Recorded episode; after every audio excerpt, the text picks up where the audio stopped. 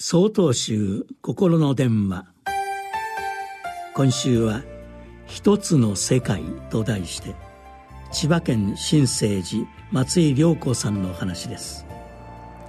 私たちは毎日のようにお米を研ぎご飯を炊いて食事をしています。修行道場にいた頃お米を研ぐ時にはお米一粒お水一滴も決しておろそかにしないようにと教えていただきました。そんなことはわざわざ言われなくても分かっていると誰もが思いそうなごく当たり前のことですが私自身を振り返ってみると急いでいたりうっかりしたりするとお米粒をお水と一緒に流してしまうということがあることに気づきます。そんな時に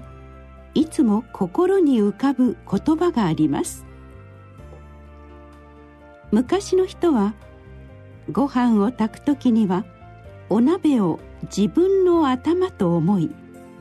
お米を研ぐ時にはお水を自分自身の命と思いなさいとおっしゃったものです。この言葉は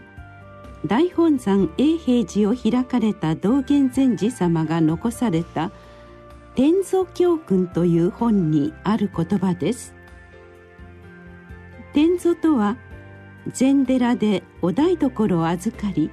食事を司るお役のことです。天祖教訓には食事を司る者の具体的な心構え心配りが丁寧に書かれています。このお示しもその具体的な心構えの一つと言えましょう。お鍋を自分の頭と思えばガチャガチャと手荒な扱いはできません。お水を自分の命と思えば一滴も無駄にすることはできません。お鍋やお水に限ったことではありません。毎日の生活において自分以外の人や物を自分自身と思えばおのずと